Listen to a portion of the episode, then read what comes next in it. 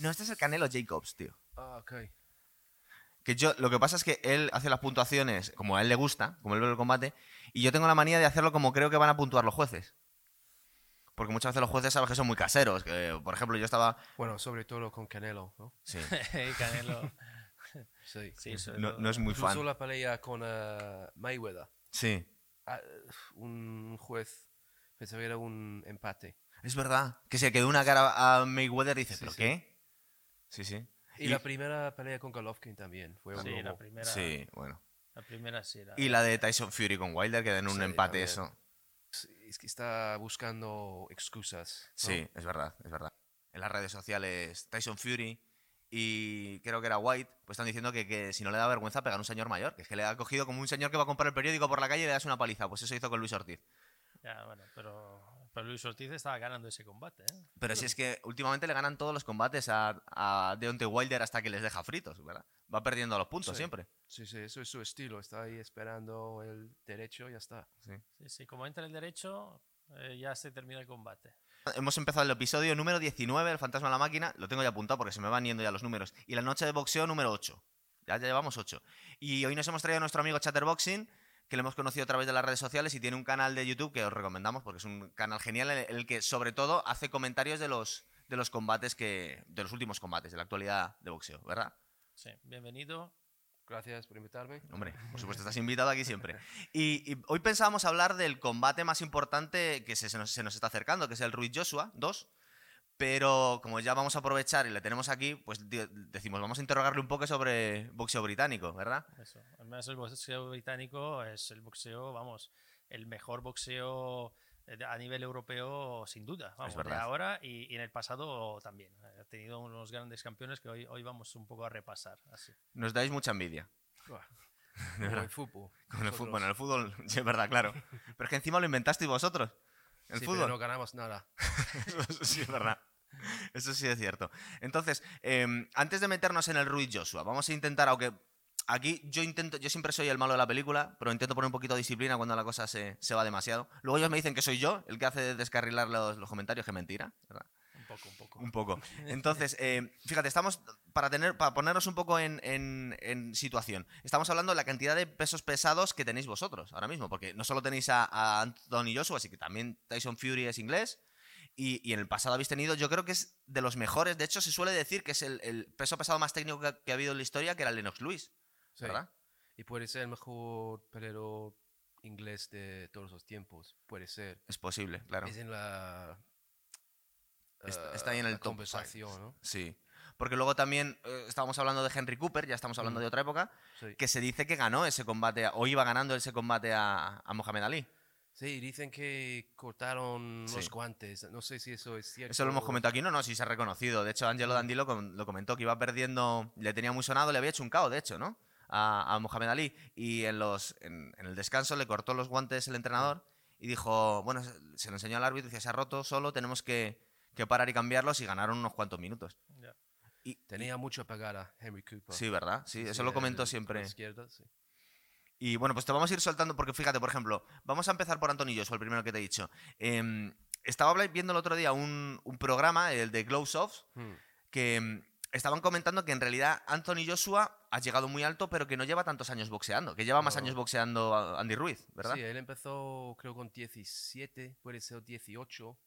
Mm. Y, ah, Sí, antes había- le gustaba el, el- el fútbol, creo. eh, Sí. Le gustaba el fútbol y, y- y- y el, el atletismo también. Eh, corría con 16 años los eh, 100 metros eh, en 11 segundos. O sea, Es verdad, es, que es un que no es portento nada. físico, es Sí, un sí, tío un enorme, portento. claro. Y, y bueno, eh, pero, pero ganó, el, ganó el- los Juegos de Londres, pero ganó el oro. sí, sí, es, no sé cuántos años tenía, pero Era un chaval. Cuatro años después de empezar, ¿no? Sí, Más sí. o menos. Ah. Lo ganó contra Cammarelle, un italiano. eso y es un poco- eso no sé si fue una, una victoria Sí, sí. Bueno, clara, pero vamos. Pero fue eh, polémica o no? Porque mucha- fue mucha polémica, gente- fue polémica. gente en Inglaterra ¿Qué se dijo? También se dijo eso en Inglaterra, claro, porque él siempre barre para casa. Hmm. sí, sí. Entonces, claro, te lo quería preguntar a ti, porque yo ese combate no lo vi. Si realmente fue polémico, Sí, sí, este pelea sí. vale, entonces no sois mal perdedores. pensaba que el, ¿cómo se llama? Camarel, Scamarelle, sí, que, la- que había ganado. Pero es verdad que había más público a favor de, de Joshua, con lo cual Mm. yo creo que los, los árbitros, los jueces, pues eh, eh, marcaron, ya sabéis que en, en el, Sí. en el boxeo olímpico tienes que marcar los golpes más, Sí, que, sí. más que nada. Entonces, eh, como había más ruido cada vez que hacía algo Mm. eh, Joshua, pues iban marcando y el último asalto, que es el asalto un poco crítico, pues sí, Sí. que lo, lo- se lo dieron a, a Joshua y ganó Joshua. Pero bueno. Igual salieron a un buen restaurante esa noche también, con buen vino y buena comida también. ¿no? No, sí, además, además eh, Camarelle puede decir que, oye, pues ha perdido el oro, olin- el oro- el oro- Sí, el sí. oro olímpico, pero con Joshua. O sea, Claro, sí, ¿verdad? Bueno, fue una pelea cerrada. Sí, sí, sí. pero, sí. Porque ahora que le están destripando todos, es lo miserable que la gente, ahora Joshua siempre ha sido un fraude, un desastre, ahora le están haciendo polvo y la gente no se acuerda todo lo que ha hecho, claro. Hmm. Eh, bueno, yo, vamos, a, vamos a ir yendo y volviendo, porque es, es que te queríamos hablar de más, por ejemplo, Tyson Fury. Tyson Fury, ¿cuál es la historia de este hombre? Porque hasta que le vimos ganar a, a Klitschko no sabíamos, aquí no sabíamos nada de él. ¿Después o No, antes, o ¿de dónde sale este Tyson Fury? Bueno, su padre era peleador también. Le, puso ese nombre, algo bueno, tendría, sí. claro. Él era un... ah, no, creo que peleó para el título británico, pero Sí. perdió um, contra Henry Akinwande, que ¿Mm? también era campeón mundial. Um, yo siempre me ha gustado Tyson Fury como peleador, pero mucha gente pensaba que no iba a ganar eh, Klitschko. Hmm. Yo pensaba que sí, con el estilo. Um, había ganado Derek Chisora dos veces antes de este. Steve Cunningham en Madison Square Garden también. Um, Sí, que ese fue combate duro, ¿verdad? Luego he leído que ese sí le costó ganar a, a Cunningham. Sí. O sea, que le, le había costado, no eran, no eran Sí. paseos, vamos. sí, sí, fue una pelea dura para él. Claro, Lo que tiene Tyson Fury es que no tiene muchos caos, ¿verdad? Pues bueno, estoy viendo aquí, tiene 20. Bueno, 20 de Ah, 30 no está mal tampoco. Sí, como 70%. Pero antes peleaba más ah, estilo como, no como Joshua, pero más agresivo. Más Y contundente. ¿no? ahora está más con su defensa y y su... Y se nuevo mueve más, ¿no? Se mueve Sí. bastante más y, Sí. y la verdad que tiene un 29-0 eh, con un empate, eh, no está mal. Y de los 29 eh, combates ganados, 20 por KO, eh, no, no, no, no- no va mal, ¿eh? Aparte, aquí estamos de vuestro lado. El, el- el empate es un puto robo. Eso lo vio toda la gente. O sea, fue una vergüenza con Wilder. con Wilder. Sí, Sí. un robo completo. Totalmente. O sea, bueno, fue allí. En Estados Unidos los jueces siempre tienden a ser un poquito caseros, pero cuando pierdes todos los asaltos, porque hagas un KO espectacular, no te pueden dar un empate. O sea, es que es una vergüenza. A ver qué pasa en febrero, ¿no? Que es, eh, es la revancha. Sí. Y va a ser- Yo creo que los dos estarán mejor en, en esa pelea. La historia de Lennox Lewis. Lennox Lewis eh, empezó a la vez que, que Mike Tyson. Sí. Y de hecho se conocieron cuando eran chavales, se hicieron sparring. Y lo que pasa es que empezó mucho más tarde, ¿verdad? A- a- por lo menos a. Porque en la época de, de Mike Tyson, eh, Lennox Lewis no se sabía nada de él. No era un contendiente. En la época dorada de Mike Tyson, quiero decir. Sí, es que Mike Tyson fue un fenómeno con, no sé, po- 20 años. Sí, ¿no? Con- tiene el título del el más joven, el Sí. campeón más joven de los pesos pesados. Y Eso no es, no es normal, ¿no? Para alguien con esa edad está dominando la, la división.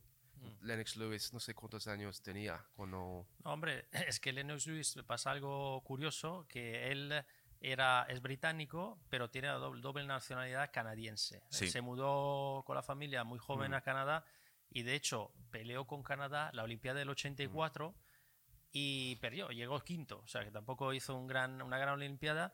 Y lo curioso es que todo el mundo se creía que luego iba a pasar a ser profesional, sin embargo, eh, quiso mantenerse entre los amateurs para volver a presentarse a la Olimpiada. Entonces, en el 88 en Seúl se vuelve a presentar y gana el oro, el oro olímpico.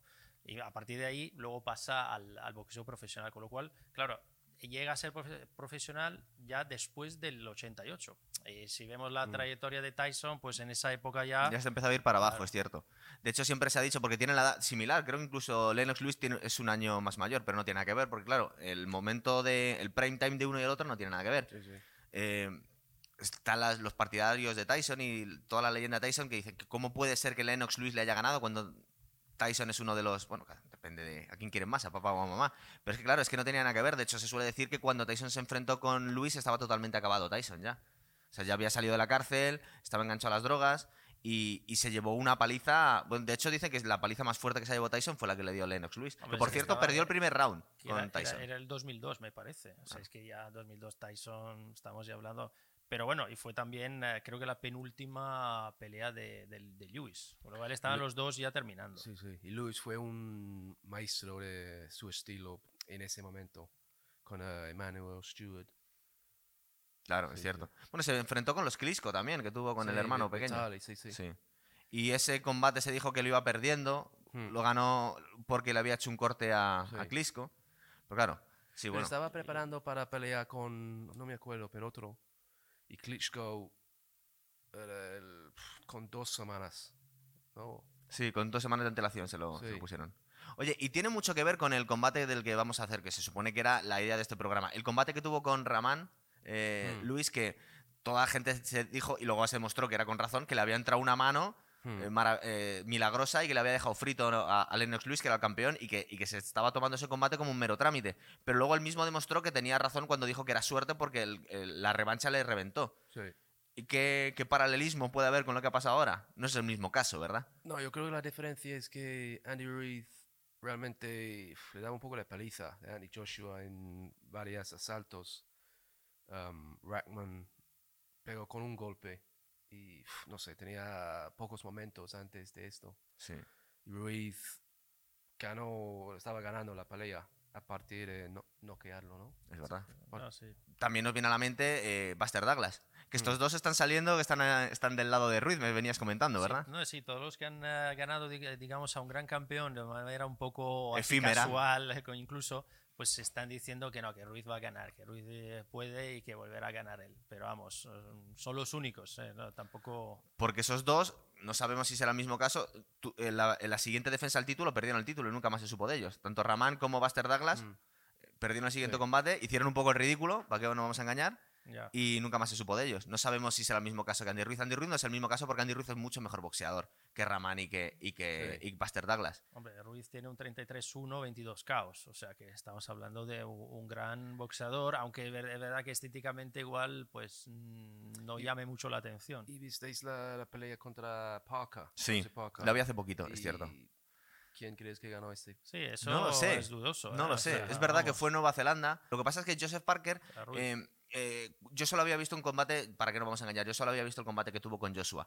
Y muchas veces pasa que, que tu oponente te anula. Entonces a mí no me pareció nada del otro mundo Parker, porque es que el, eh, Joshua tuvo un paseo con Parker, es decir, no, fue a los puntos, pero no, no corrió ningún riesgo, ¿verdad? Sí, en ese Joshua era mucho mejor en la pelea con Parker, pero también el árbitro Mm. no les dejó Sí. pelear mucho el, eh, de corta distancia. Había un momento cuando Parker cortó la distancia y el árbitro era como un profesor en el colegio cuando en pelea. "Eh, ¿Qué haces? Uy". Sí, sí, pero No peguéis. poco- separándolos todo el rato. que Sí, Pasó lo, raro. pasó lo mismo con el combate con Carlos Takam, ¿verdad? Que se dijo que cómo habían parado ese combate, porque la verdad es que fue una. Hicieron una parada muy un poco ridícula, porque es verdad que estaba cobrando Carlos Takam, pero no tenía ningún sentido que lo pararan, estaba perfectamente. Y creo que fue el combate antes o el combate después. Y ya se empezó a decir que a Joshua le estaban ayudando demasiado los árbitros, porque no le dejaban que le pegaran en la corta Sí. distancia. Sí, Claro. bueno, sí, él es el lado A, ¿no? El, con Claro. el- to- todo el dinero. Eso desafortunadamente pasa en todos los lados. ¿no? Es verdad, se nota mucho. Claro, Sí, ahora. en Pero no creo que um, Parker habría ganado la pelea. Joshua peleó muy bien, pero el árbitro. pff, Sí, si se hubieran tenido ese mucho. árbitro en Mm. la pelea de Ruiz, a lo mejor habría sido más fácil para Joshua, ¿no? Sí, sí. claro. Y fíjate, lo, hablando de Lewis, ¿no? Y hablando de árbitros que, que, mm, paran el, el combate un poco a destiempo, pues hay dos combates que, bueno, estuve repasando estos días contra Oliver McCall. Sí, sí. Y eso es brutal. El primero de, que, Mm. que, es, que, que pierde, Lennox Lewis, en el segundo asalto contra Oliver McCall, pierde un título mundial, de hecho.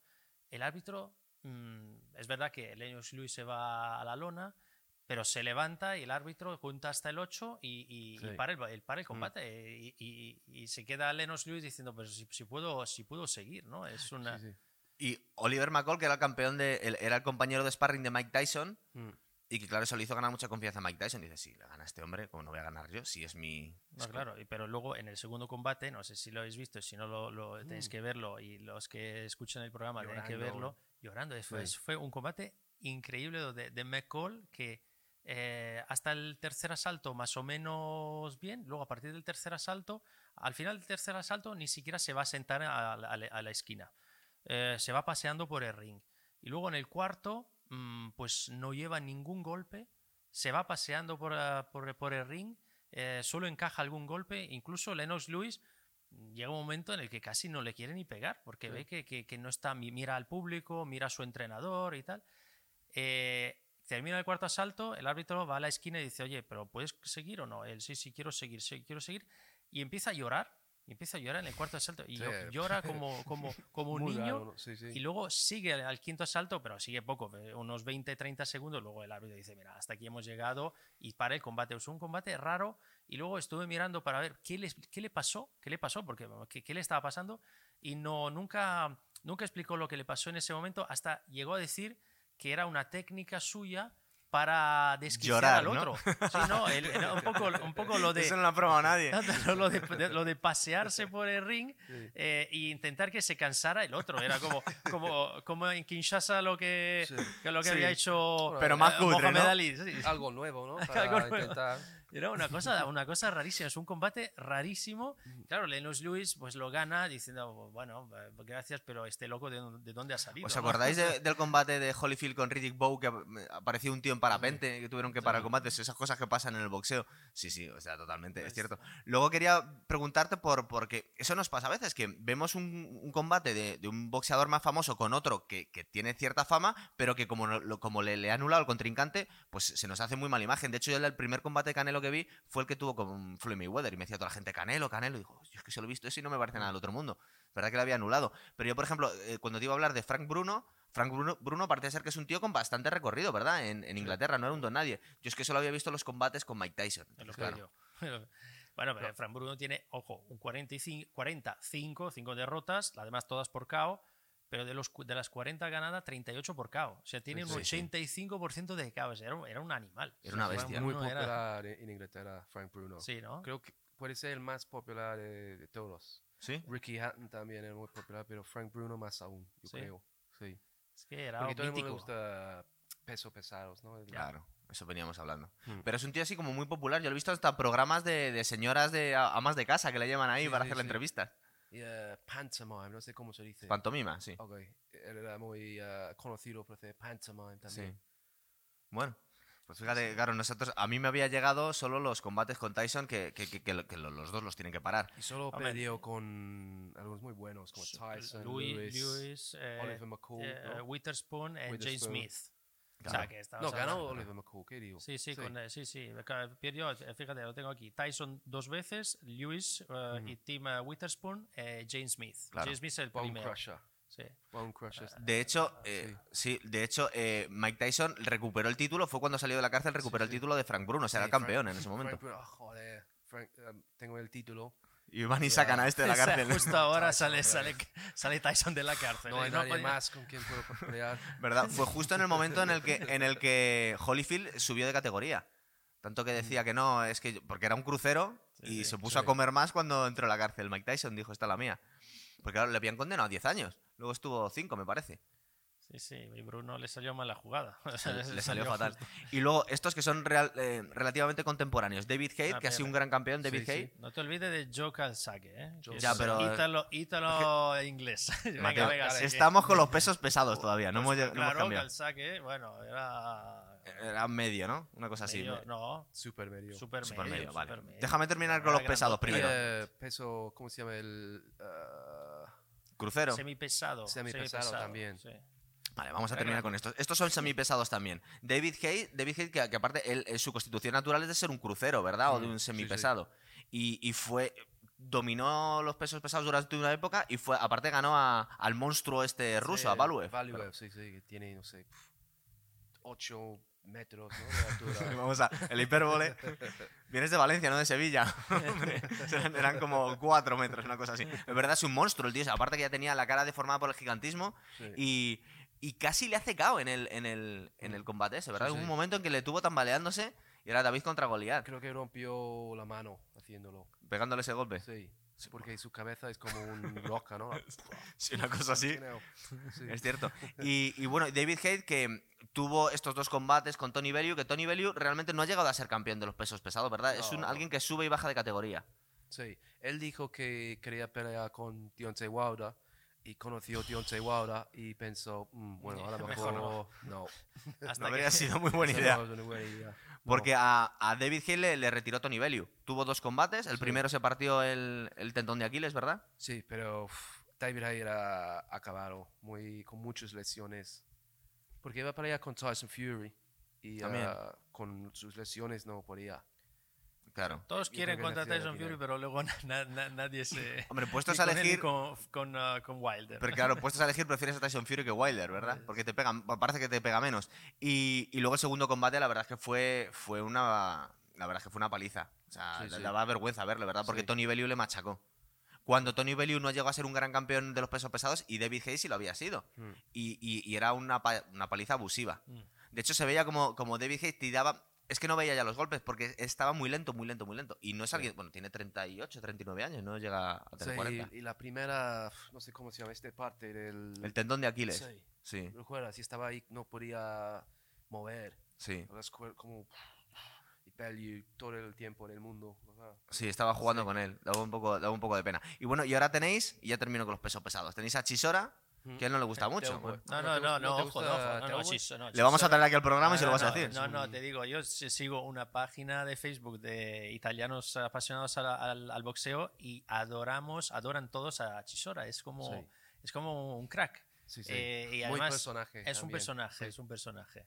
Y, y bueno, tiene un eh, 32-9, con lo cual tampoco un récord Ya. espectacular.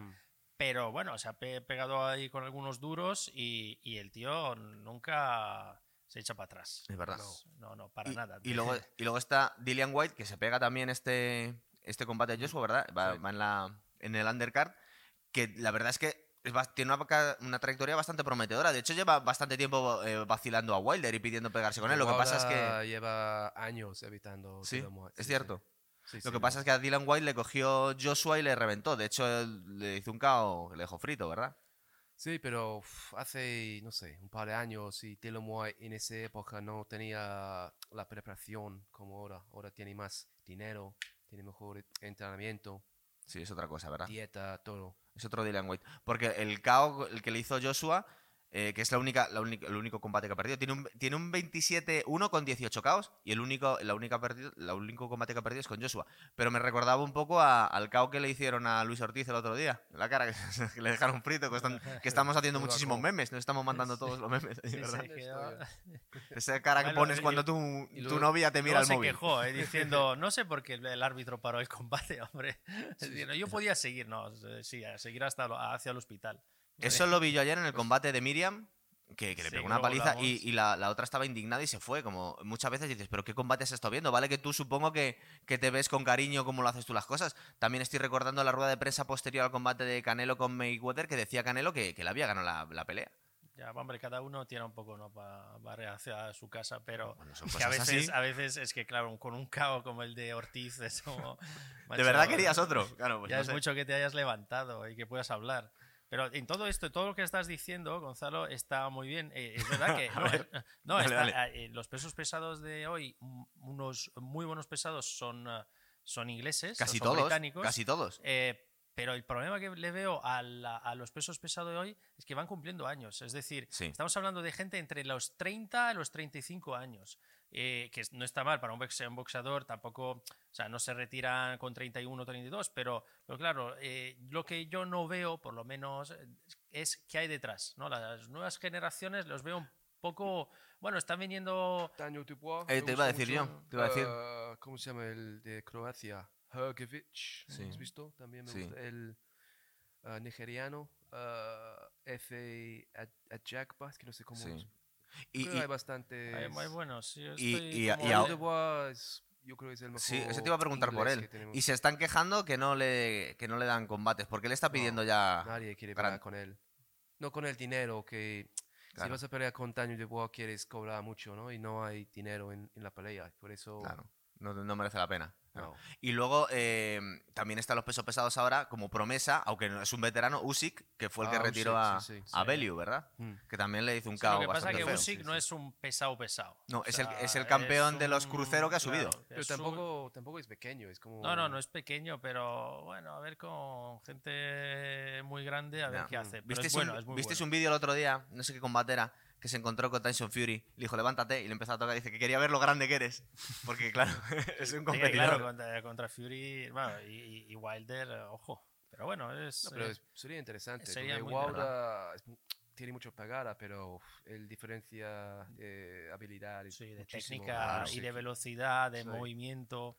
Eh, Sí. Usyk es un poco más de la escuela de Lomachenko, ¿no? Sí, Pues, son muy amigos, sí, además. son muy amigos. Intenta, intenta moverse un poco como Lomachenko. es un claro, Lomachenko, claro, unos 96 que debe medir, Exacto, claro. que es, que es imposible, pero sí que le ves eh, esa, esa, por lo menos, esa actitud, ¿no? De Mm, sí, sí. moverse mucho, desplazarse hacia la izquierda, hacia la derecha, evitar golpes y no Sí. comerse golpes estar ahí, encajar y luego, eh, y luego reaccionar. Está, es muy bueno, la verdad que es, y parece que es majete además. Por Sí. los vídeos que le veo Sí, en sí. Instagram es un tío cachondo, vamos. Sí.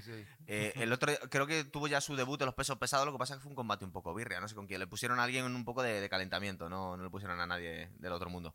Bueno, entonces ya si queréis pasamos a otras categorías de... Te, te tenemos que preguntar por Super más. Joe. ¿Eh? Super Joe. Super Joe. Joe Calzaghe. Ah, grande yo. Eh, sí, yo, hombre, eh, con el padre de Cerdeña, eh, con- Enzo. ¿Ves? Enzo, el él padre. también es muy Siempre- personaje, Enzo. Sí, es muy el Sí. personaje de Enzo. Sí, sí.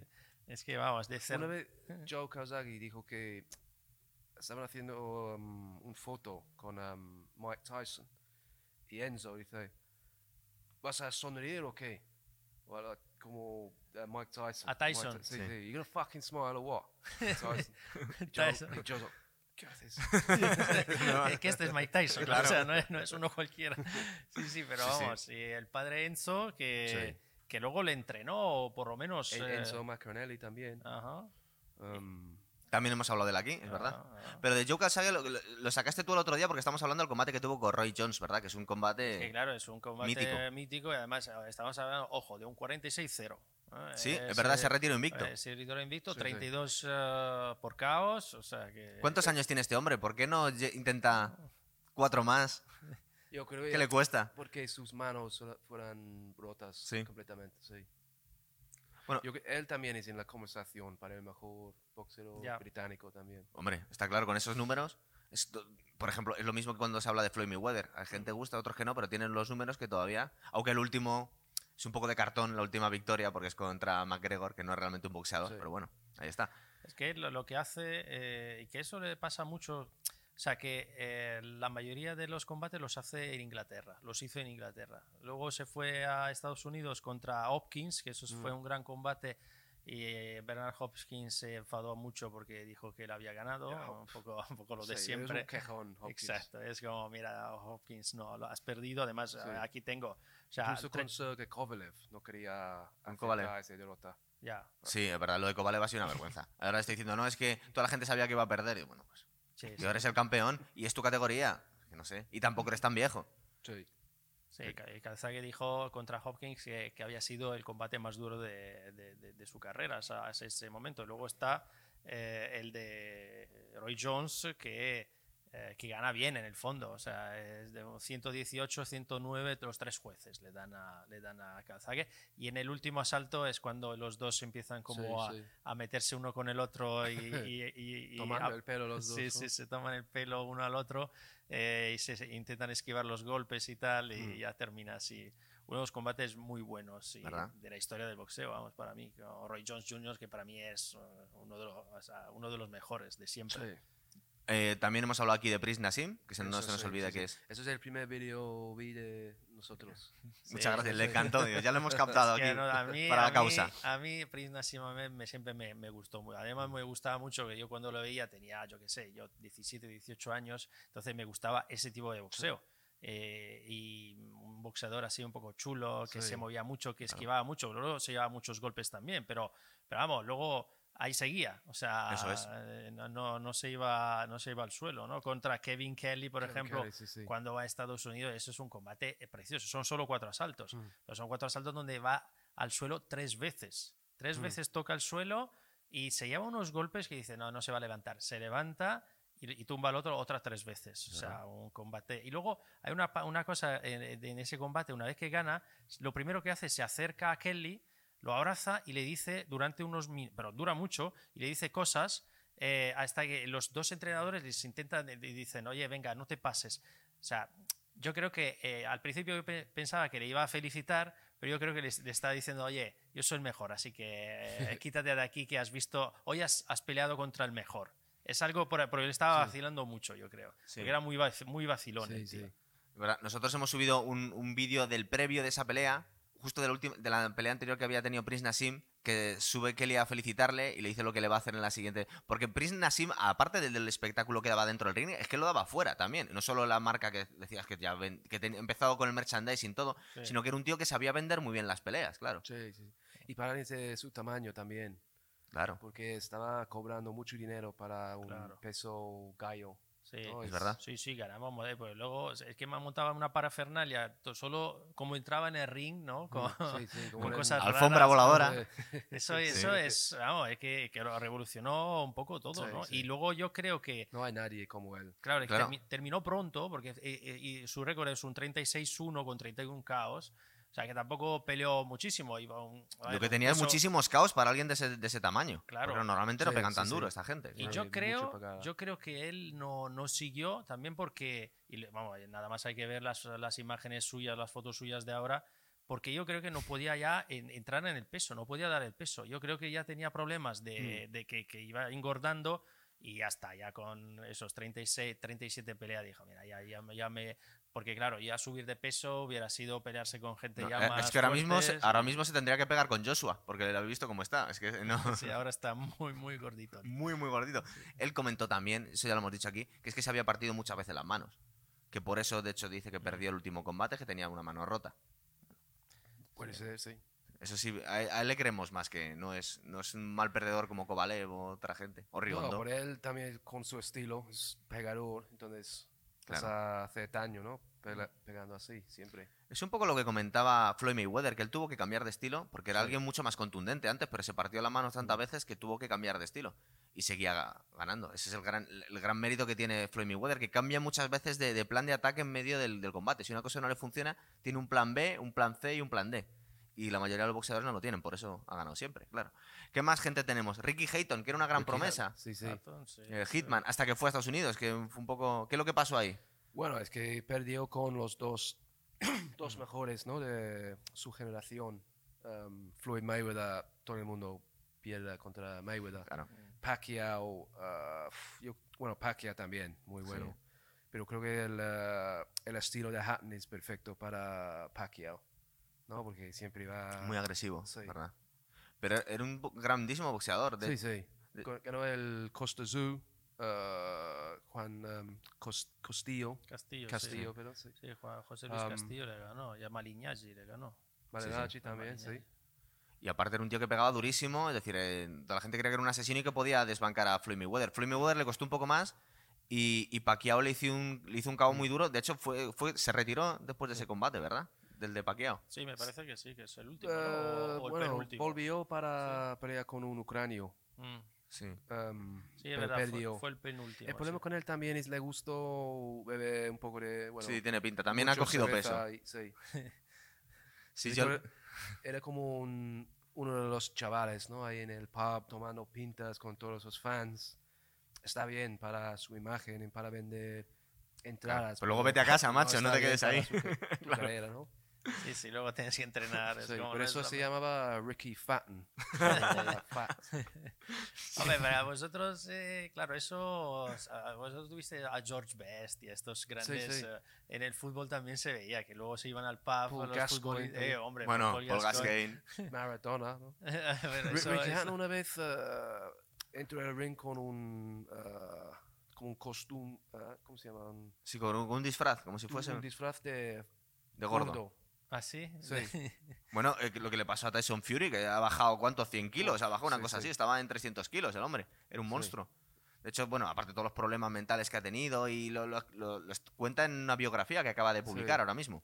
También me, a, a ver si me hago con ella y hablamos de eso aquí. Pues, ¿y qué más gente tenemos aquí? Tenemos a Amir Khan, Amir Khan, sí. Mm. que yo, yo estaba convencido que estaba retirado. Luego he estado buscando y dice, no, sí, sigue, se supone que sigue en activo. Iba a pelear en eh, Arabia Saudí contra... También. Todos No, van ahí. peleaba Sí, hace, pe- hace pe- poco, peleó ¿no? en Arabia Saudí contra no, no sé sé, si- con quién y Sí. ganó fácil, creo. Sí, sí, no, Fue un no era muy, muy bueno. no. Um, peleó con Crawford y realmente... Sí. pff, Hombre, y él, que él perdió contra. Canelo, ¿no? Eh, También, tuvo sí. un Sí. KO muy duro. Fue Sí, un un KO. Yo creo que ahí empezó el el- del año casi. Fue- Él debería haber peleado con Kell Brook. Esa es Mm. la pelea que todo el mundo quería ver en, en Inglaterra. Y Khan nunca quería esa pelea. A ver, que el Brook es bueno también. Sí. Si es que ha ido para abajo. Ha hecho todas las excusas que puedes pensar para evitarlo. Ya. Pero bueno, ha tenido un- una buena carrera. ¿no? Sí. Y seguramente sería mejor que se retirara a tiempo más que siga llevándose palizas, ¿no? Sí, sí, es que no tiene que cara, eso es su problema. Mm, ya. Ya no. Y luego hay uno que se acaba, bueno, hasta hace poco, pero que yo no le he seguido mucho, la verdad, Cal Froch. Carl Froch, sí. Ese es bueno también, pero yo no, no, no sé, que lo, he- lo he visto muy poco. La verdad Mm. que reconozco que este tiene un 33-2 con 24 caos y estuvo peleando desde 2002 al 2014. un Contra muy buenas medio. rivales también, Claro, Carl sí. Froch. Pero no sé, no, igual no era muy media, me- por lo menos fuera de, digamos, no sé, en Inglaterra pues, seguro que, Es que al- era más conocido, Bueno, al- pero... al, principio era con. um, ah, ah, ¿Cómo se llama? Mick, um, Mick Hennessy, que es el promotor de Sí. Huey Fury. Y no, no es un promotor con mucho dinero. con Entonces, la mayoría de su carrera no fue muy conocido. Sí, por eso. Al final sí, pero Sí, al final sí, cuando ya empezó a George subir... Groves. ah, pero- um, Vaya interrogatorio que le estamos metiendo, es que teníamos muchas cosas que preguntarte. Vale. Ahora mismo estamos con. Ahora tenéis a Anthony Fowler, ¿verdad? Andy Fowler, sí, sí. Que es una de las promesas ahora mismo. O sea, Sí. de- puede Sí, llegar a ser de los más grandes. Sí, perdió hace poco contra Fitzgerald, otro como promesa inglesa. Y um, ¿Tú cómo le ves? a mí me gusta. ¿Sí? Sí. ¿Te gusta? No sé si va a ser campeón mundial, no sé. Yo creo que es posible. Igual, ¿no? Igual puede cambiar. Y luego, eh, que se pegó hace poco con Lomachenko, Luke Campbell, Luka, sí. Que era campeón olímpico, ¿verdad? También. Mm.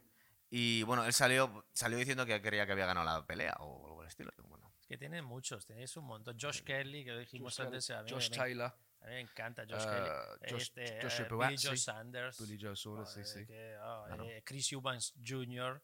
No sé si es como el padre, porque eh, eh, Chris, eh, Chris Eubank, que, eh, vamos, el padre era muy, muy conocido, uno de los mejores de la, de, de la historia del boxeo inglés, creo, por lo que he leído, que no solía caer muy bien. Se- se era, era un poco No. así estirado y, y Sí, hubo sí. esa rivalidad con Nigel Benn Sí. y ese gran combate eh, entre los dos que se odiaban. eh, sí, sí. esa- Pero Chris Eubank era muy, muy personaje. mm.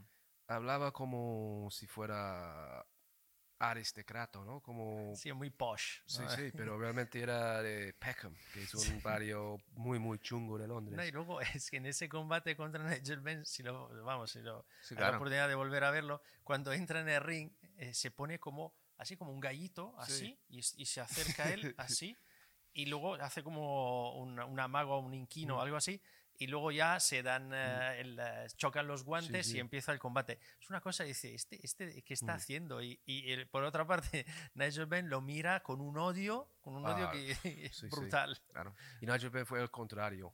Sí, ¿no? Por eso era Sí, más sí. campechano, por lo que Sí, le he sí. dicho, no, más amable, campechano, muy, eh, muy, buen, muy, muy buen tío, a pesar, Sí, sí. fuera de ring. Por dentro del ring era, era un un, asesino. mili- militar también, Nigel Benn. Ah, sí. Entonces, era muy popular con los, los fans. Bueno, ya te estabas publicitando la reseña que has, es- que has escrito hoy en Ahora, Instagram. eh, claro, en Instagram, en eh, eh, Relatos de Boxeo, en, en Instagram, que hay que seguirlo, porque es donde pongo mis eh, pequeños relatos Sí, sobre lo el ahí, boxeo. pues ahí habló justo de esa pelea, de la pelea del odio, que era esa, eh, fue esa pelea eh, que luego hubo una revancha, pero la primera pelea donde el campeón era Nigel Benn Hmm. eh, y, y nada, y sin embargo gana, gana Eubanks Mm. eh, por, por KO Y, y además es curioso porque entra, cuando entra al, al ring eh, eh, Eubank, no hay música, porque los eh, del equipo de Nigel Benn habían boicoteado la, la música y, y la canción que era, sí, la, la canción que era Simply the Best de, de, Sí. de Sí, sí. Tina Turner, que ande- es que también elegir esa canción Simply the Best ya, Es un poco obvio ya. hombre, ya te deja claro cómo es el personaje.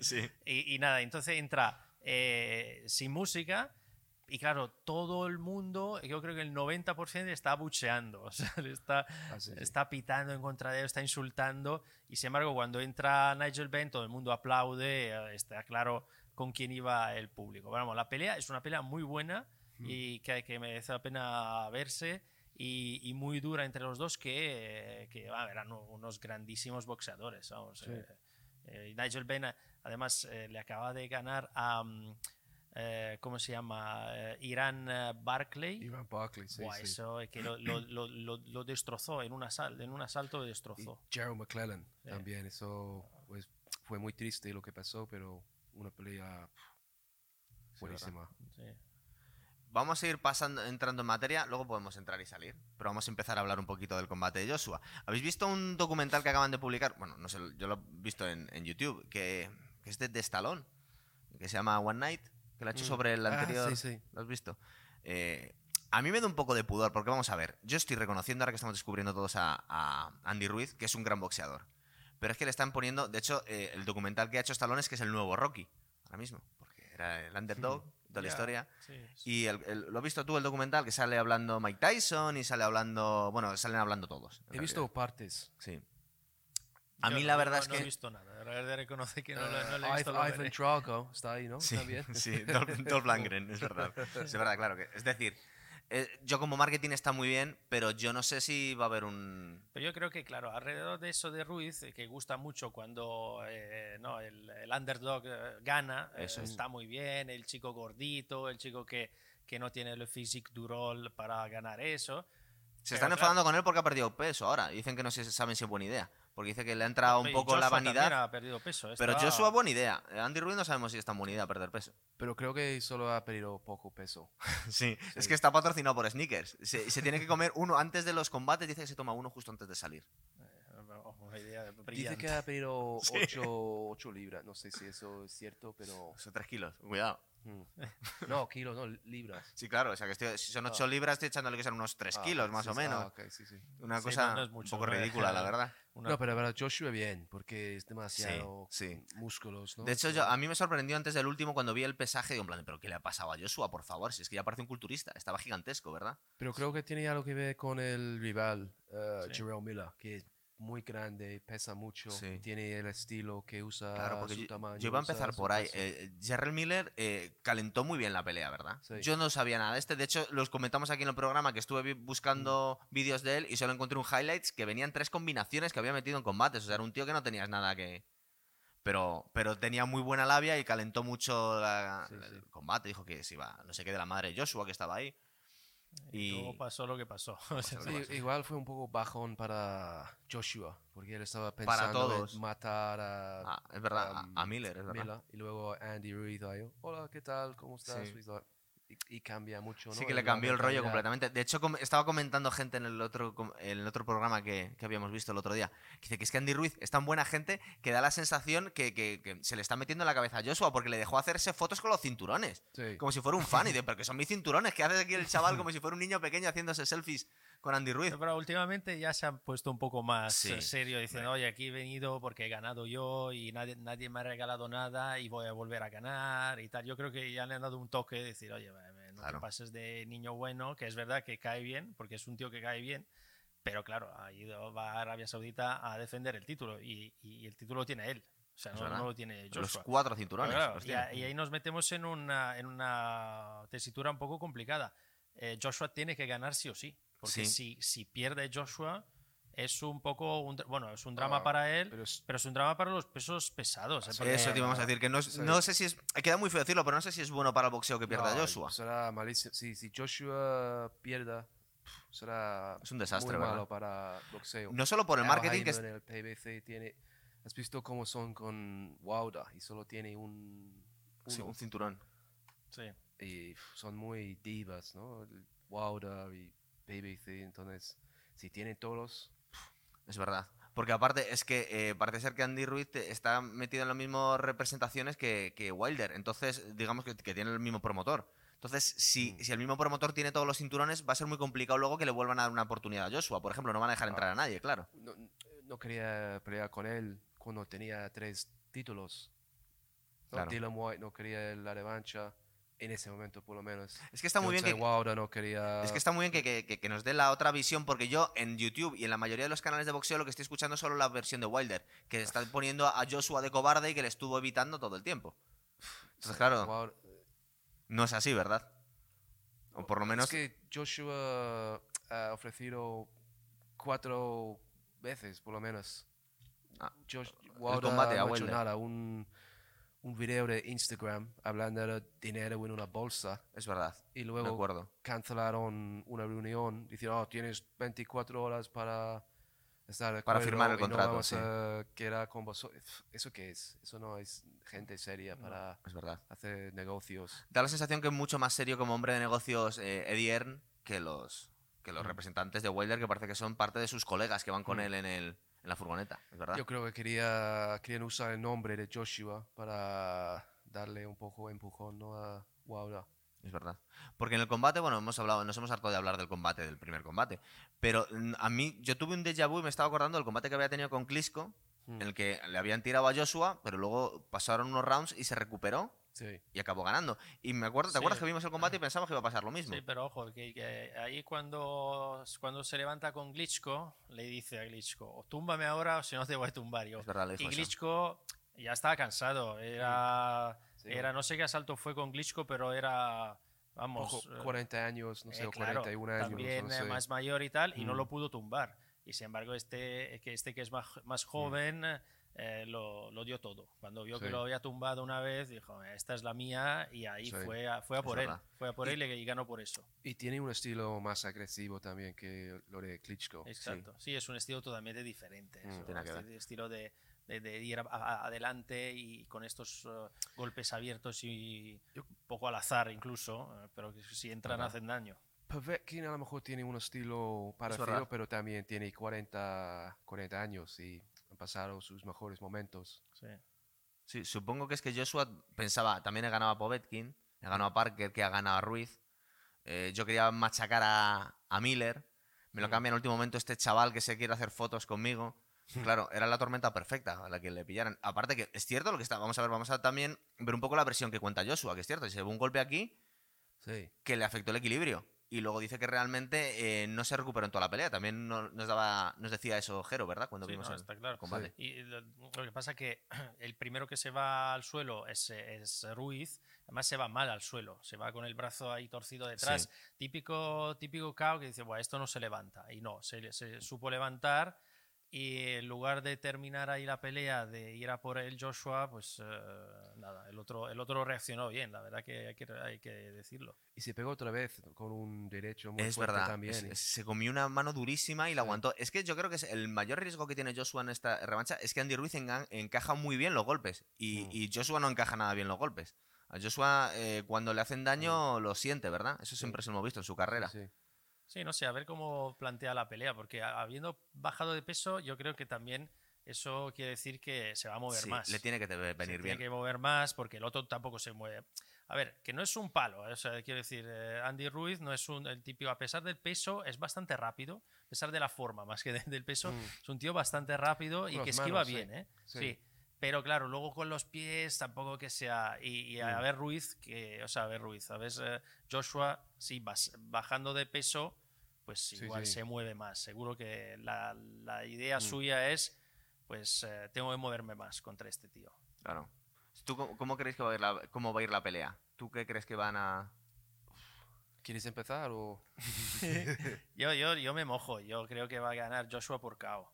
Pero además eh, es que ¿Por Joshua- KO? Sí, sí, por KO. Es que vamos a ver, Joshua tiene un 22-1, ¿vale? 22 ganados, 21 por KO. O sea, que No. lo más normal es que Es gane verdad. por KO. O sea, y, y además es un- el típico combate que va a acabar con- por KO, o por un lado o por el otro.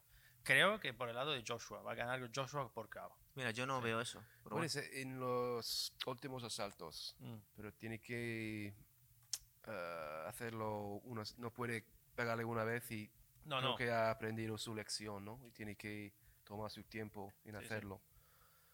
Um, puede ser que el estilo de Ruiz siempre va a ser un problema para Joshua, porque Joshua también le gusta tirar combinaciones um, y le gusta pelear a corta distancia, pero también tiene manos rápidas, Claro, pero Ruiz más rápido. más rápidos y es mejor en este, esta distancia. Sí, eso comentaba que quién le mandaba a meterse ahí. Joder, no, pero imagínate Joshua que iba a pelear contra otro, que lo tenía ya más o menos controlado, y de repente le cambian y se presenta este Ruiz y cómo, cómo Con le ha una golosina aquí. y cómo le ha cambiado la vida a él, ¿no? Y dice, pero ¿por, por- qué se me ha cruzado este tío eh, de- Mm. que no tenía ni que haber peleado conmigo? Se lo dicen un mes antes Es y este se presenta y encima me gana. Y encima, como, como bien dices, eh, el estilo de este tío no me gusta nada porque no me siento cómodo con él y ahora tengo que ve- volver a pelear y como vuelvo a perder, pues con 30 años mi carrera en el boxeo prácticamente ha terminado, o casi. A ver, no es que termine por dos derrotas, pero, pero vamos a ver, eh, se ve... Sí, se le complica mucho, mucho, es cierto. mucho. Es cierto. Eh, hombre, yo fíjate, a mí me da la sensación que Joshua se juega tanto que podría intentar eh, hacer el mismo combate que le hizo a. que le hizo a. a- pues por ejemplo a Parker. Sí, sí, eso sería el plan ideal para él. Claro, es decir, es mucho más alto, le pueden mantener con el jab de lejos y luego es que pega mucho más duro. Yo el único peligro que le veo a, Ruiz, yo insisto otra vez, es que encaja muy bien los golpes. Y Joshua cuando intenta finalizar, porque sí es verdad que dicen que es muy buen finalizador, pero se desordena mucho. Es decir, la guardia se le va e intenta pero- machacar al de enfrente. Vale, pero vamos a ver, que el primero que se fue a la lona la otra vez fue Ruiz. Si, si una vez que se levanta, este vuelve a darle. Pero lo- se comió una mano durísima tumba, también. Sí, pero lo tumba y le gana por KO. O sea, ahí yo creo que. Yo creo que va a ganar por KO. Eh, sí, Pero va a ir a la- por el KO Joshua. No, no, no va a ir por el KO en el, en el- en el primer asalto. Pero eh, Sí, después de- conforme sí, vaya sí, pasando el ser. combate y como le entre una mano bien a, a Joshua, pues va, va por él. Es que tiene que ir a por él. Y la primera vez, no, um, es que no sé cómo se dice, es como abrazar, ¿no? Sí, Es- que- eh, sí, que, que no, no- no le estaba sujetando suficiente. El Clinch. clinch no se lo Eso estaba es lo haciendo. que tiene que hacer en esta pelea. Cuando corta la distancia Ruiz, tiene que... Sí. Y de hecho Ruiz para llegar tiene que cortar la, la distancia porque es Mm. más bajito, con lo cual una vez que te llega, pum, a- a- Claro. Como Klitschko contra Povetkin. sí, Cada exacto, vez que pum, pam, ya, ya está. está, y fuera. Y ahora es verdad que, como decías tú, a ver el árbitro que le toca. Bueno, ¿sabes? supongo Porque- que el árbitro será... No sé, es ah, un matchroom pelea, ¿no? En Mm. Joshua trae más Mueve mucho más dinero. Sí. De hecho, están diciendo que, que creo que el- el- la bolsa es de unos 13 millones para Andy Ruiz y 80 para Joshua. Y eso que Joshua es el aspirante ahora mismo. Sí, pero eso es, pero es así. O sea, en el fondo es más mediático, el marketing es el Vende más chándal, exactamente todo. Y, claro, sí. y- y eso, por eso también leía estos días un poco algunos comentarios de ex eh, campeones del mundo que decían que, claro, Andy Ruiz eh, todavía, o sea, está ganando muy bien, muy, mucho dinero, pero que puede y quiere ganar mucho más. Entonces, si Sí. se sale ya del circuito con una derrota, pues esto lo, lo va a dar todo. Lo va a dar todo porque dice, bueno, pues 13 millones no es poco, para nada, pero si le gano una segunda vez, hombre, es que ya Mm. puedo ganar bastante más dinero. Yo lo que no veo, y no sé si lo habrán firmado en la cláusula, yo no veo una trilogía. Yo, aunque gane Joshua, no creo que vaya a darle la revancha, aunque sea un gran combate a, a Ruiz, porque es que tiene pendiente a Tyson Fury y tiene a Wilder ahí. ¿verdad? Bueno, enseguida. Puede ser más adelante. Pero Sí. yo no quiero ver la tercera No. enseguida. No. No, a menos que no, no, no sea un, un super combate, que creo que no, que creo No. que no lo va a ser. Es como una final de Champions. Pero- la- los equipos se juegan mucho. Mm, Yo es que creo que aquí se juegan mucho los dos. Mm. Sobre todo Joshua. Pero se juegan muchísimo. Eh, entonces, eh, bueno, luego veremos en las Además, las ter- terceras peleas son entre, vamos a ver, entre grandes campeones que tienen fama los dos, que el público quiere que se vuelvan a enfrentar. Pero en este caso, a ver, sin despreciar para nada a Ruiz, que igual luego el 7 le, le gana en el segundo asalto, ¿no? Pero, pero quiero decir que no es un, eh, un combate ex- excesivamente mediático. Es ¿no? verdad. Que, que la gente dice, ay, qué bien, que veo ese combate. O sea, por ejemplo, el Wilder eh, eh, Fury, pues ese es mucho más mediático porque la gente lo quiere ver. Es el, el combate de febrero, la gente quiere ver, oye, mira, hubo un, un- un empate, además injusto, a ver qué pasa con estos dos. ¿Qué va a Mm. hacer? ¿Qué, qué- qué está haciendo Fury? Que se está pegando con. Eh, todo el mundo está haciendo canciones de Navidad, lucha libre. El Um, UFC. No creo que va a hacer. No, pero eso. salió entrenando, ¿eh? Sí, pero uf, no sé. ¿Quién? Contra alguien muy de muy bajo nivel, ¿no? Sí. Pero Contra uno pequeñito. sí, no, no va a pelear con el mejor eh, MMA. No, claro, claro. Pero- Pero es que no entiendo muy bien qué hace, porque es verdad que Wilder le, le- le tenemos que alabar, por ejemplo, el, el- el coraje de meterse con Luis Ortiz, que le dejó bastante tocado en el, en el primer combate. Y, y Tyson Fury se ha pegado con dos tíos que el último le dio un poco problemas porque le hizo un corte Mm. que, que cualquier otro árbitro le había parado, parado la pelea, ¿eh? Podría haber perdido. Sí, el eh, Otto Wallen fue mucho Sí. mejor que todo el mundo pensaba, ¿no? Mucho, es verdad. Yo me quedé. Digo, ¿y Mm. este tío, este vikingo que ha venido aquí a Sí. dejárselo todo. No, lo hizo bien, lo hizo bien y. Tom Schwartz, uh, Ya. no tanto. Mm, Es verdad. Yo creo que es que Tyson Fury eh, igual está empezando porque es un poco más, más mayor que, que Wilder, ¿verdad? Yo creo que va un No, poquito. no, creo que Wilder Es más un mayor. poco más, sí, dos o dos años. Sí, lo tenía por aquí. Mm, Pues Fíjate, yo estoy teniendo la Ahora sensación que Wilder va un poco para arriba y el otro para abajo. No lo sé. Pues solo le he visto un combate mira, con. Wi- Wilder tiene 34 años. ¿eh? Sí, claro, Ojo. por eso. Bueno, pero Joshua tiene 30. Es que estamos hablando tiene que. 30, Ruiz tiene 30, por eso os decía que están aquí todos- Fury, ¿cuánto- ¿cuántos tiene Fury? Debe andar por ahí en medio. tenía en algún lado apuntado, creo, pero no. Bueno, ah, mira, Tyson Fury 31. Ok. O sea, que t- por eso están todos ya por encima de los 30 y Hmm. bueno. eh, Ya. Pero Tyson Fury normalmente pelea al nivel de su rival. Sí. Y hemos visto John McDermott casi le ganó. Bueno, mucha gente pensaba que John McDermott, Ganó. que es un de nivel británico, ganó a Tyson Fury. Y fue un robo, según muchos. Pero cuando pelea con Klitschko o Wilder o Derek Sí, se viene arriba, ¿verdad? Sí, sí. Claro. Sí que es que supongo que eso ya lo hemos hablado muchas veces, que también te tiene que motivar un poco el rival. Si vas a, mm, por ejemplo, eh, también yo creo que, que influyó que es que Joshua tenía que, que machacar al gordito ese porque físicamente no, la, la estética, él- era, era su presentación en Estados Unidos y entonces eh, él, él quería tener un combate espectacular. Entonces dice, ya que me, me pego con este tío que nadie sabemos quién es, o que ahora resulta que era buenísimo, pero nadie sabíamos quién era, pues por lo menos le voy a hacer un caos. Y, y pecó de eso, de confiarse y, Sí. de, y de intentar machacar a alguien que luego resultó que era mucho mejor de lo que parecía.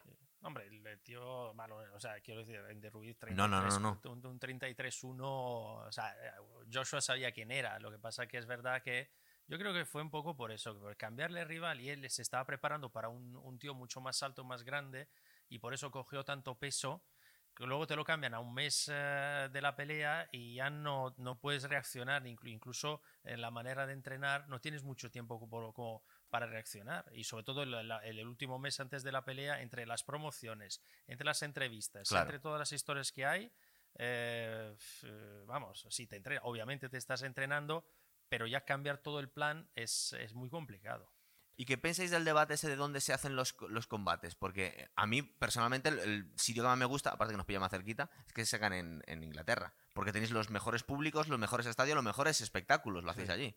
En Las Vegas sí, se supone que por el pay-per-view, a la hora sobre todo de cuando se hace, es mejor, se gana más dinero, Hombre, pero Vegas espectáculo no tiene nada que ver. Sí, pero es, es mítico. O sea, el, eh, hacer, eh, un- hacerlo en Las Vegas es como el sitio del, para mí, el sitio del boxeo. O sea, Sí, pero porque es... Y Vale. ahora es Y verdad que Madison Square Gardens Madison, también. Madison- Madison Square Garden también. Y obviamente últimamente en, eh, en Londres eh, Sí, también. claro. Bueno, el Hall probablemente es el, eh, el sitio más ah, icónico que tenemos, pero es pequeño. Mm, Sí. Pero ahora en Wembley, the O2. ya, O2 está Pero sí, muy bien. el ambiente es mucho mejor Es que en verdad. Estados Unidos. Mucho mejor, claro. sí. Sí. Claro. Pero, no sé, Arabia Saudita, pues yo qué sé, yo la verdad que, Ah. claro, el, dinero es el dinero y, y ahí se van, pero... Pero es dinero que han pagado por la gente de, de allí porque quieren que, haga- que se haga el Sí. combate allí, pero no porque se vaya a recaudar especialmente más, porque es un, No, no, es un estadio nuevo, no sé Bueno, el es público. publicidad para ellos. eh, mira, ya es un poco la manera también para blanquear un poco una imagen que Sí, sí, Arabia. Saudita a veces tiene un poco Ah. así. Y bueno, mira, mira el combate de Kinshasa, ¿no? En- ¿Tú crees que sacarán entre los rounds alguna tía enseñando el round? pues, Uf, te hace- ah. no, Igual no no, ¿verdad? no O sale tapada. Podía salir un tío perfectamente. No, pero es verdad que no, el, el combate, no el Foreman eh, Ali en Kinshasa, ¿por qué se fueron para allá? Es para. Bueno, pero era un, poco en la época de la lucha de los derechos civiles y que iba a África Sí. Mohamed Ali. Sí, pero bueno, esto. eh, pero el presidente de, de, de- de Zaire Sí, era un genocida, eh. era- o sea, no era Mm. un buen chaval. O sea, quiero decir, para un poco una manera de blanquear un poco una imagen también, sí que. Sí, sí pero bueno, tiene, yo no ¿no? sé, yo no, No, sé me, qué tal. no me sorprendería si Joshua peleara en Nigeria pronto. Si gana Claro, esta es pelea que sería lo suyo un poco, Sí. ¿no? Claro. Sí, para su origen- legado. Sí, sí, Claro. sí. Bueno, pero a Joshua todavía le queda bastante. Si gana esto, yo creo No, que es- le por queda eso es bastante. importante que gane este, porque Sí. de perderlo sería para él un drama y yo creo que para los pesos pesados también, porque tampoco... No, aparte que es que no va a vender, no va a vender la misma imagen. Primero, no es tan buen boxeador como, como Joshua, porque a nosotros nos gusta un boxeador técnico, un boxeador ordenado, un boxeador. No tiene por qué ser americano, pero es que el, el boxeo europeo es mucho más estético, claro. Y, y luego, además, que es, a, a la hora de la promoción no tiene nada que ver. O sea que. Hombre, Joshua es mediático, es Claro. guapo, es, eh, es una... Es bueno para el boxeo, claro. es, Mm. eh, y tiene un récord muy bueno, ha perdido un combate, bueno, pues ya está, no pasa nada, se- puede perder. O sea, con el mito de Mayweather que 50-0, 51-0, que Mm. parece que si uno ha perdido un, un combate es malo, pues no. Lomachenko el segundo combate lo perdió y Lomachenko es un crack. Sí, sí, Muhammad Ali, Hombre, George todo- Foreman, todo, Mike sí, sí. Tyson. Todos menos ah, Rocky Marciano. Claro. Claro. Claro. Es que si te metes, si peleas con los mejores, vas a perder alguna vez. Sí. Es, es normal. Entonces también es verdad que se acusa a algunos boxeadores, en cierta parte de razón, que claro, que cuando no estás perdiendo ningún combate es que igual no te están... O no estás peleando con los mejores o te lo están cogiendo justo en el peso. Contaba en esta entrevista que os estaba comentando yo de Canelo, que le machacan en México, yo no sé. Ya nos gustaría a nosotros tener a Canelo aquí, ¿verdad? Y Pues- sobre todo, que no tenemos, tenemos a poca gente Claro, ahora. en pues que, que- que era mucho más Aquí- chaval, pero es que encima le hicieron hacer una bajada de peso brutal a Canelo para pegarse con, con, con, con Floyd Mayweather. No, creo que era poco, ¿no? Es- Dice que él cuando bajaba de 155 lo Mm. pasa fatal y le hicieron pagarse 150, una cosa así. Bueno, está bien ver una vez él sin la ventaja de peso. Porque Claro. normalmente Es más él fuerte. tiene esa sí. ventaja. Es verdad, es verdad. Y no sé, seguimos con eso. También tenemos que hablar de lo que pasó ayer aquí en, Sí, el, en el eh, casino. En el casino, ayer, te- bueno, pues el campeonato de España del eh, el peso supermedio, que veía enfrentados a Eusebio Arias y Damián Biacho. Y El Guinea. Sí, gana, gana el Guinea en el. eh, bueno, gana al final, o llegan al, al salto al 10, pero en el noveno le. Le rompe- partieron la le nariz, parte a, nariz, a. Eusebio Arias, que, que empezó muy fuerte el combate. Sí, no, fue los dos muy buenos, ¿eh? fue un combate muy bueno, muy buen los combate. dos muy buenos. A mí me gustó mucho eh, Guinea, Guinea bastante técnico, más agresivo Arias y, y luego, claro, le rompe la nariz en el noveno, además se empieza a, a caer sangre y, y se ve que estaba más pendiente de su nariz, Sí. porque, vamos, pobrecito, la verdad, eh, más que del combate y el último asalto y medio, incluso mm, me atrevo a decir que, que Damián Biacho mm, le respetó bastante, ¿sabe? Porque, porque vamos, se veía que, que ya no podía hacer nada el otro. Llegan al final, gana con mérito eh, el Guinea y luego muy bien la entrevista de después, los dos ahí abrazados y como muy solidarios y un buen rollo entre Sí, los mucha dos, deportividad. mucha deportividad, la verdad que me, me gustó mucho, muy buenos y enhorabuena a los dos y bueno, sobre todo al campeón. Y luego también hay que felicitar a Miriam Gutiérrez, que ha ganado el campeonato del mundo, eh, contra Keren Batiz. A mí la verdad es que yo no conocía, tengo que reconocer, no conocía mucho a Miriam hasta que empezó a ver vídeos suyos y la verdad es que boxea muy, muy, muy bien. Es increíble. Tiene un movimiento lateral y de...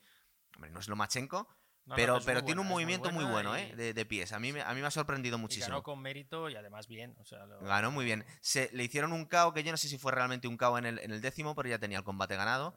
O sea que estamos encantados. A ver si tenemos más suerte y impulsa el, el boxeo nacional. Y tenemos que felicitar, por supuesto, a Jero García. Mandar un abrazo y un saludo desde aquí, porque es que fue, la- fue su noche ayer. Hombre, claro, la verdad que estaba ahí en la esquina apo- apoyando a los suyos y ganaron y bien, Sus dos así, que, Eso es. así que enhorabuena. Pues no sé, ¿queréis contar algo más o lo dejamos aquí hasta la próxima? Yo creo que gracias. Muchísimas gracias, Son. gracias a vosotros por invitarme. Aquí estás eh, invitado cuando quieras. Siempre que pases por. Madrid te vienes para acá, ¿vale? Muy bien. Muy bien, pues muchas gracias.